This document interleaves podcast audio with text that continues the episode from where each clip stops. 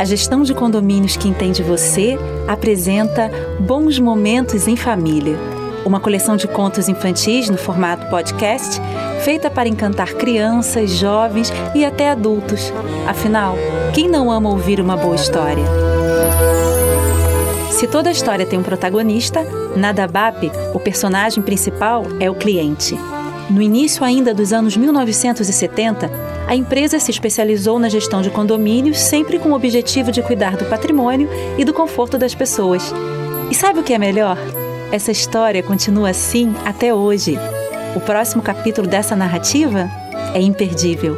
A coleção Bons Momentos em Família. Divirtam-se!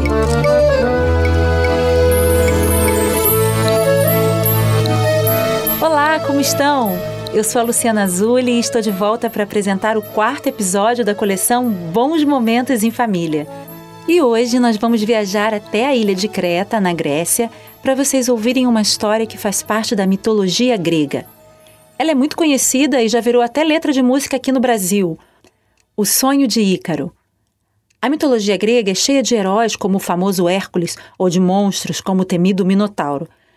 Mas também tem contos envolvendo humanos sonhadores como Ícaro, que, mesmo não sendo divinos, suas histórias acabaram dando nomes a mares e montanhas. Prontos para o voo? Então vamos começar lembrando que, no final, eu vou perguntar se vocês reconheceram o instrumento do mistério musical, ok? Vamos ver quem vai adivinhar. Desejo a todos uma boa história.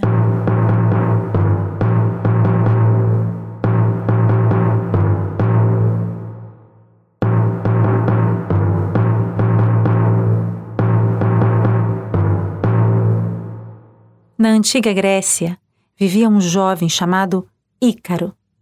Ícaro era filho de Dédalo, um inventor muito conhecido na Grécia. Foi Dédalo, inclusive, que criou o labirinto em que prenderam o Minotauro. Acontece que Dédalo cometeu um acidente em Atenas e por isso foi condenado a viver para sempre na ilha de Creta junto com seu filho. Por isso que Ícaro cresceu naquela ilha, sem nunca poder sair dali e sabendo que nunca poderia sair. Bom, acontece que Ícaro foi crescendo e se tornando um jovem muito sonhador. E seu maior sonho era justamente sair da ilha de Creta, viajar e conhecer outros lugares. Por isso mesmo, todos os dias, Ícaro e até um penhasco da ilha ficava sentado olhando para o mar e imaginando como seria navegar, como seria conhecer outras cidades, outras línguas, outras culturas. O seu pai, Dédalo, observava o filho de longe e ficava pensando: não é justo que Ícaro tenha que ficar condenado a viver nessa ilha para sempre por causa de um erro meu. Então Dédalo começou a pensar como poderia fazer para ajudar o filho. E como ele era um grande inventor, ele teve uma ideia. Ele criou duas asas feitas de cera de abelha e plumas de pássaros que ele foi recolhendo pela ilha durante muito tempo. E ele conseguiu criar duas asas que realmente permitiam que dois seres humanos voassem. Então, quando as asas estavam prontas e bem testadas, Dédalo chamou o filho Ícaro e disse: Filho, eu tenho uma surpresa para você. Há muito tempo eu lhe observo e eu sei do seu sonho de viajar e conhecer outros lugares bem longe dessa ilha aqui. Por isso eu criei essas duas asas que vão permitir que a gente fuja daqui e que você possa conhecer outros lugares. Nossa, na mesma hora, Ícaro ficou super animado e quis experimentar as asas. Foi logo colocando as asas, se movimentando, dando pequenos saltos, tentando voar. Mas o pai disse: calma, espera, ainda não chegou a hora. E tem uma outra coisa, Ícaro. Eu preciso te explicar. Presta atenção. Essas asas foram feitas de cera de abelha. Por isso, quando nós dois estivermos voando lá no céu, tem um cuidado que você tem que tomar e que é muito importante. Não pode, você não pode, nem eu, nem você, nós não podemos voar para perto do sol. Porque o sol vai derreter a cera de abelha e aí a gente vai perder todas as plumas. Você me entendeu, meu filho? E sem as plumas dos pássaros, a gente não vai conseguir se manter no céu. Ícaro respondeu ao pai: Claro, meu pai, eu estou prestando atenção. Fique tranquilo, eu não voarei para perto do sol. Eu vou estar sempre perto do Senhor aonde quer que a gente vá. Por onde a gente voar, eu vou estar ao seu lado. Bom, Dédalo se sentiu mais tranquilo e começaram a organizar a fuga. Até que numa madrugada, quando toda a ilha de Creta estava dormindo, os dois saíram bem cedinho e foram lá para o penhasco onde Ícaro costumava ficar sentado. Os dois vestiram as asas, se prepararam, pegaram distância, correram e se lançaram pelo céu. E as asas do inventor Dédalo funcionaram. Os dois conseguiram voar. Eles moviam seus braços e seus corpos, sabiam como colocar seus pés para que pudessem aproveitar as correntes de ar como os pássaros fazem. Ah, Ícaro experimentou pela primeira vez o perfume da liberdade. E os dois foram voando sobre o mar alegremente.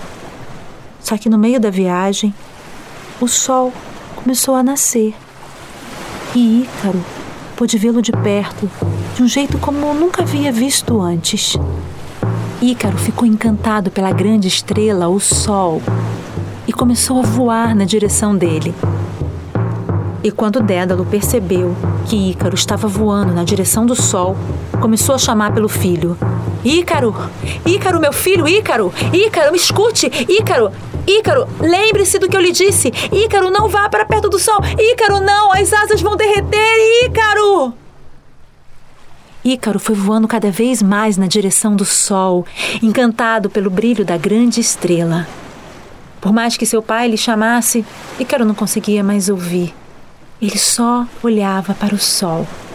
Até que a cera de abelha começou a derreter e as plumas começaram a se soltar. Primeiro uma, depois duas, depois três, quatro, várias, até que não sobrou mais nenhuma para ajudar Ícaro no voo. E ele começou a perder altura, e a cair, cair, cair, cair, cair, até que.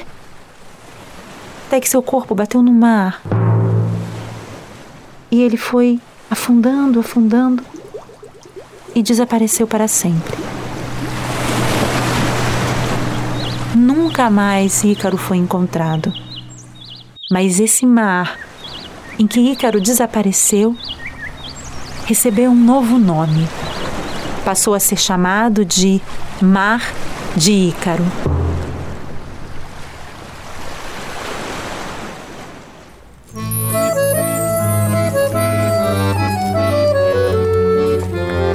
Um dia eu ainda vou à ilha de Creta só para dar um mergulho no mar de Ícaro. E o instrumento musical? Adivinharam? Isso, o instrumento, é o tambor. Bom, foi um prazer dividir este mito com vocês. E como diz a tradição, acabou-se o que era doce, quem comeu, regalou-se. Até o próximo episódio.